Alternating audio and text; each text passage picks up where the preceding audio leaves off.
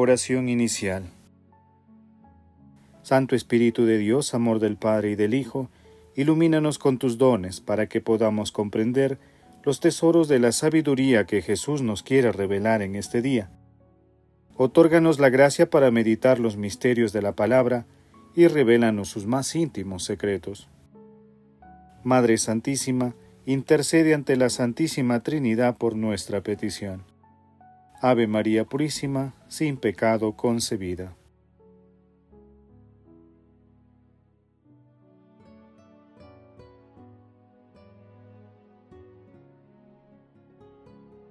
Lectura. Lectura del Santo Evangelio según San Lucas, capítulo 18, versículos del 1 al 8. En aquel tiempo, Jesús, para explicar a sus discípulos cómo tenían que orar, siempre sin desanimarse, les propuso esta parábola. Había un juez en una ciudad que ni temía a Dios ni respetaba a los hombres. Había en la misma ciudad una viuda que no cesaba de suplicarle, Hazme justicia frente a mi enemigo. Por algún tiempo se negó, pero después se dijo, Aunque ni temo a Dios ni respeto a los hombres, como esta viuda me está fastidiando, le haré justicia, para que no venga continuamente a molestarme. Y el Señor añadió, Fíjense en lo que dice el juez injusto. Entonces Dios, ¿No hará justicia a sus elegidos que le gritan día y noche? ¿Los hará esperar? Yo les aseguro que les hará justicia sin tardar. Pero cuando venga el Hijo del Hombre, ¿encontrará esa fe sobre la tierra? Palabra del Señor, gloria a ti, Señor Jesús.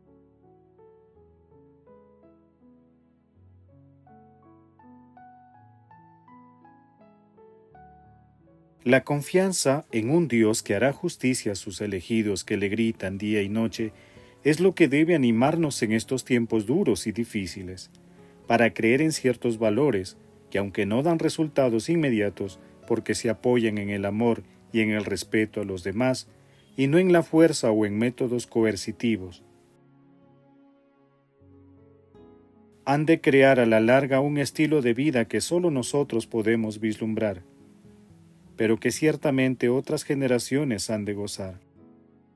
Fue esa confianza lo que mantuvo firmes a los primeros cristianos, aun cuando muchos frutos del Evangelio se recogerían siglos después. Santos Benedetti. Hoy meditamos la parábola del juez injusto y la viuda. En este pasaje evangélico, los temas fundamentales son la oración, la fe y la justicia como rostros de la misericordia y del amor de Dios. En cuanto a la oración, Jesús desea que comprendamos que todos podemos alcanzar la justicia divina clamando a Dios Padre con fe y confianza filial.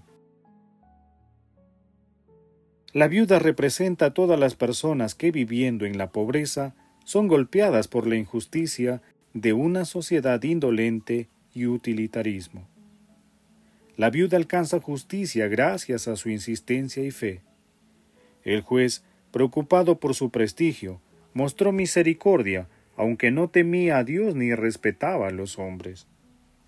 De esta manera y desde su perspectiva superior, Jesús quiere que todos comprendamos cuánto más podemos esperar de la misericordia y del amor de Dios.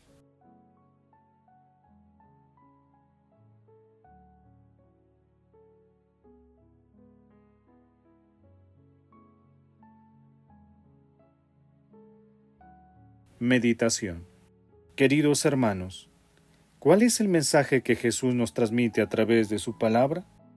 Nuestro Señor Jesucristo nos hace ver que la justicia es uno de los rostros de la misericordia y del amor de Dios, lo cual implica no solo practicarla, sino también defender y alzar nuestra voz ante la injusticia de la que son objeto muchas personas. Asimismo, nuestro Señor Jesucristo nos pide perseverancia en la oración, con la fe puesta en el amor de Dios Padre por la humanidad.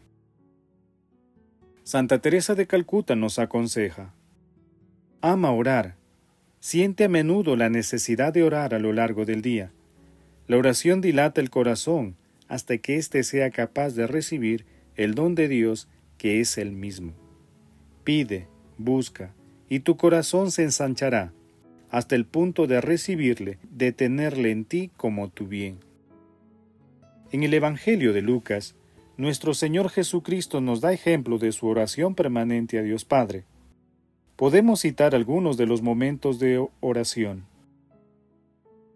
Cuando es bautizado por Juan Bautista, durante los cuarenta días en el desierto, cuando participaba los sábados de las celebraciones en las sinagogas, antes de elegir a sus apóstoles, en la transfiguración, cuando ora por Pedro en la cena pascual, en el huerto de los olivos, cuando clama al cielo por quienes lo crucifican, a la hora de su muerte, cuando dice a Dios Padre, en tus manos encomiendo mi espíritu, entre otros pasajes. Hermanos, a la luz de la palabra respondamos. Nuestra oración es perseverante y con fe. ¿Practicamos y defendemos la justicia aún en los momentos más difíciles? Jesús, María y José nos aman.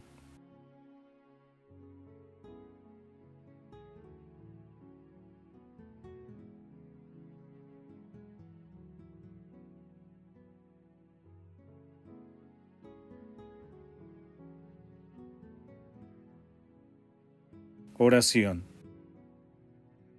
Dios Todopoderoso y Eterno, haz que te presentemos una voluntad solícita y estable, y sirvamos a tu grandeza con sincero corazón.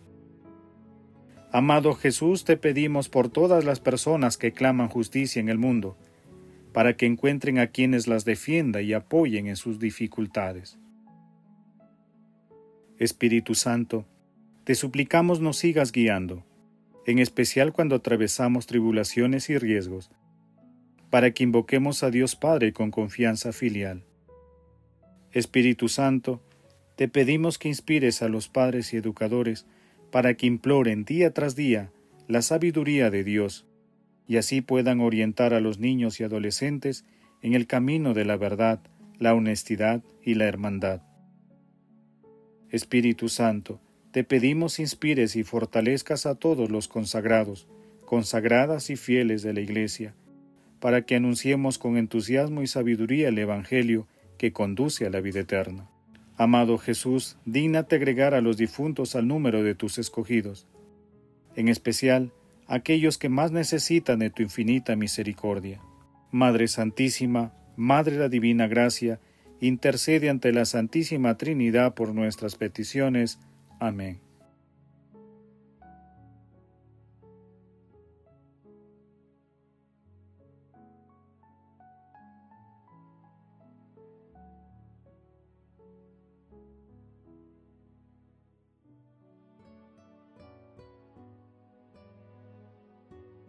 Contemplación y acción. Hermanos, contemplemos a Dios con un escrito de Juan Casiano. La perfección del corazón consiste en una perseverancia ininterrumpida en la oración. En la medida que es posible la fragilidad humana, la oración incesante es un esfuerzo que conduce a la tranquilidad del alma y hacia una perfecta pureza de corazón. Esta es la razón por la que nos dedicamos al trabajo manual y a la búsqueda del auténtico arrepentimiento del corazón, con una constancia incansable. Para que la oración sea todo lo ferviente y pura que conviene, es necesario ser fiel a los puntos siguientes. Ante todo, una liberación total de las inquietudes que vienen de la carne. Luego, ningún asunto, ningún interés o preocupación debe inquietar en la oración. Ante todo, hace falta suprimir a fondo los desórdenes causados por la ira y la tristeza. Luego, hacer morir en el interior todo deseo carnal y el apego al dinero. Después de esta purificación que conduce a la pureza y a la simplicidad, hay que asentar los fundamentos de la humildad profunda, capaz de sostener la torre espiritual que tiene que llegar hasta el cielo. Por fin, para que sobre este fundamento repose todo el edificio espiritual de las virtudes. Conviene apartar del alma toda dispersión y divagación en pensamientos fútiles. Entonces es cuando se va elevando poco a poco un corazón purificado y libre, hasta la contemplación de Dios y la intuición de las realidades celestiales. Queridos hermanos, hagamos el compromiso de orar con fe y perseverancia en todo momento, pidiendo siempre que el Espíritu Santo nos otorgue sus santos dones para poder actuar con justicia en nuestros quehaceres cotidianos. El amor todo lo puede. Amemos, que el amor glorifica a Dios.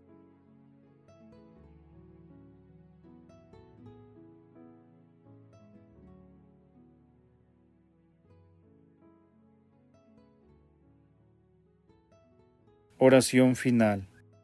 Gracias Señor Jesús, porque tu palabra nos conduce por caminos de paz, amor y santidad. Espíritu Santo, ilumínanos para que la palabra penetre lo más profundo de nuestras almas y se convierta en acción.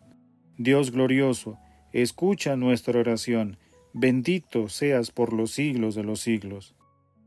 Madre Santísima, intercede ante la Santísima Trinidad por nuestra petición. Amén. El Señor esté con ustedes y con tu Espíritu. La bendición de Dios Todopoderoso, Padre, Hijo y Espíritu Santo, descienda sobre ustedes y los acompañe siempre. Amén.